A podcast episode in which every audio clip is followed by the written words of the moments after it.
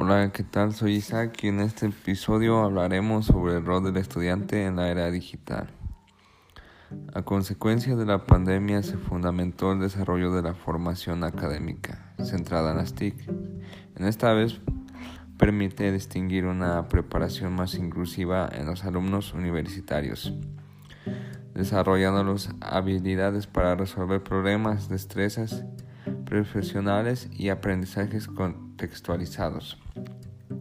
La incorporación de las TICs en el proceso de la era digital y en la enseñanza del aprendizaje es una oportunidad que la comunidad universitaria debe aprovechar para generar experiencias de aprendizaje que interesen al alumno, promoviendo en ellos procesos de comprensión y construcción de los conocimientos, favoreciendo su desarrollo reflexivo y convirtiéndolos en sujetos cada vez más competentes y no solo en la universidad, sino también desde, ya se aplica desde el kinder sobre que vivimos en la pandemia, favoreciendo el desarrollo reflexivo, convirtiéndolos en sujetos cada vez más competentes, como ya lo había mencionado.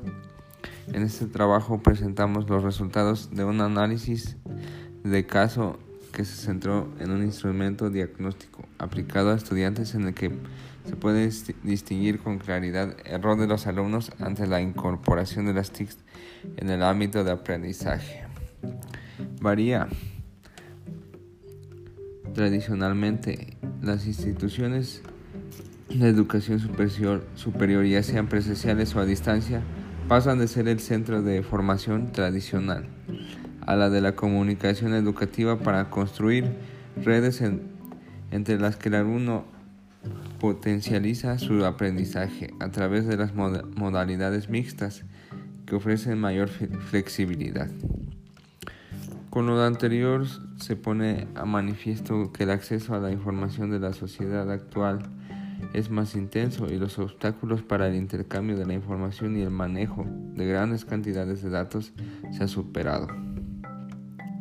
Los sistemas de enseñanza, por tanto, tienen que desempeñar un papel importante en la formación para las capacidades y competencias necesarias en el uso de las TICs, de acuerdo con estrategias que permitan a los estudiantes ser activos en estas nuevas modalidades que hoy en día se llevan.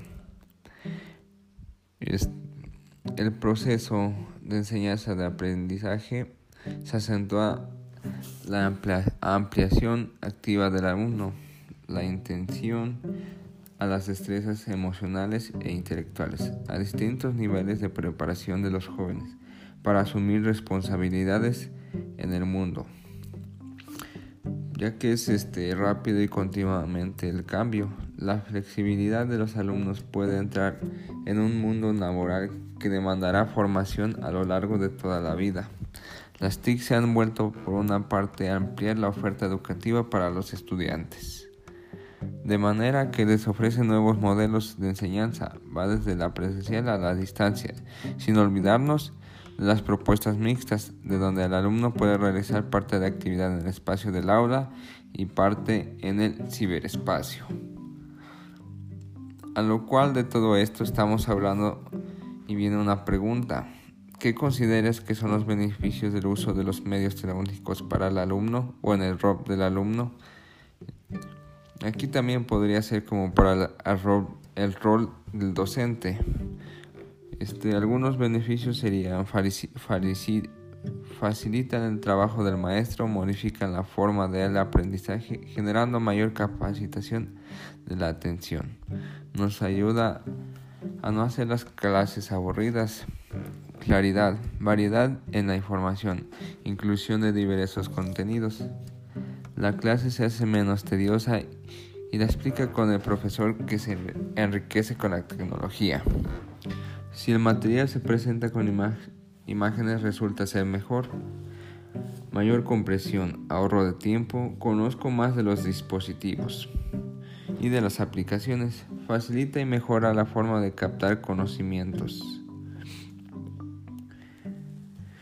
Mejora el aprendizaje por ser algo visual y práctico. Las clases son más dinámicas, menos rígidas y más participativas. Innovamos la manera tradicional de la enseñanza ya que no es lo mismo a lo que se venía haciendo hace años. Las TICs abren sin duda por sí mismas nuevas posibilidades de innovación, mejora de procesos formales de enseñanza y aprendizaje, características que podemos destacar de la cualificación y cuantificación. Advertidas de los resultados de este análisis de casos, sin embargo, debe hacerse énfasis en que la mera incorporación de las herramientas tecnológicas a la práctica educativa no garantiza el modo de que alguno, alguno produzca realmente un avance significativo, ya que algunos tienen varias formas de aprender como la como la auditiva, este, visual y kinestésica ya que no, no simplemente no le sirve la, la visual como la que se maneja este, en las clases en línea, sino que ahí necesitaría una clase este, mixta para que sea kinestésico, visual y auditivo. De hecho, existen indicios de lo que se ocurre al menos en determinadas ocasiones. Es exactamente lo contrario, que la introducción de las TICs en las prácticas educativas sirven para reforzar modelos dominantes. La integración de estas tecnologías y estos modelos formativos no son adecuados para el aprendizaje, sino que lo empeora, incrementando la carga de profesores y estudiantes. En este sentido, no es difícil encontrar asignaturas y cursos con los que la virtualización ha consistido exclusivamente en poner en la web apuntes en formato electrónico, por lo que el alumno sigue siendo el mismo espectador que era antes. Y además ahora solo está de artefacto tecnológico una computadora y un mundo de información. Sin embargo, con todo lo anterior consideramos la incorporación de las TICs en el proceso de la enseñanza del aprendizaje.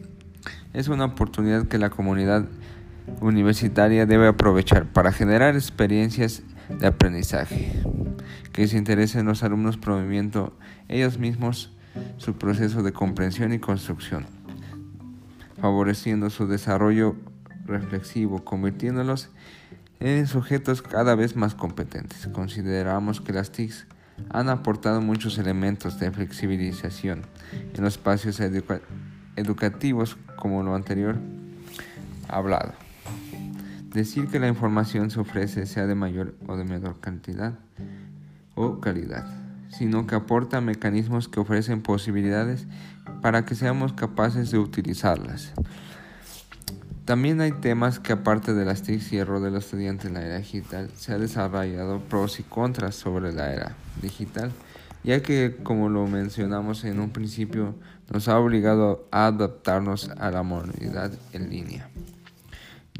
Ya es muy buena y, por por varias razones podemos estar desde el trabajo o desde la casa y tomar clases y estar protegidos del virus de hoy en día.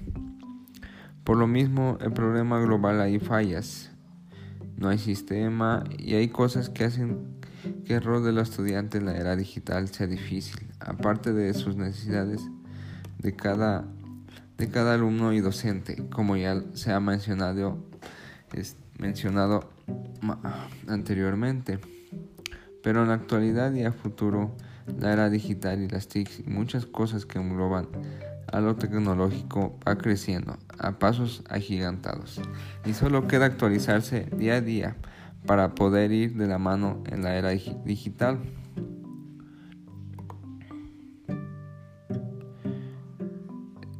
También hay estrategias que están apoyadas sobre la TICs al mismo tiempo, estos proyectos se han dado a entender como estrategias institucionales globales de carácter del docente que involucran a toda la organización. No podemos abandonar de todos los modelos tradicionales de enseñanza, pero sí podemos considerar a las TICs como estrategias en el mundo digital innovadoras, son innovadoras con combinación adecuada de elementos tecnológicos, pedagógicos y organizativos. Se ven reflejadas en las perspectivas respecto a la enseñanza del docente y del alumno en esta era virtual, que han sido adaptadas y descubiertas otra vez.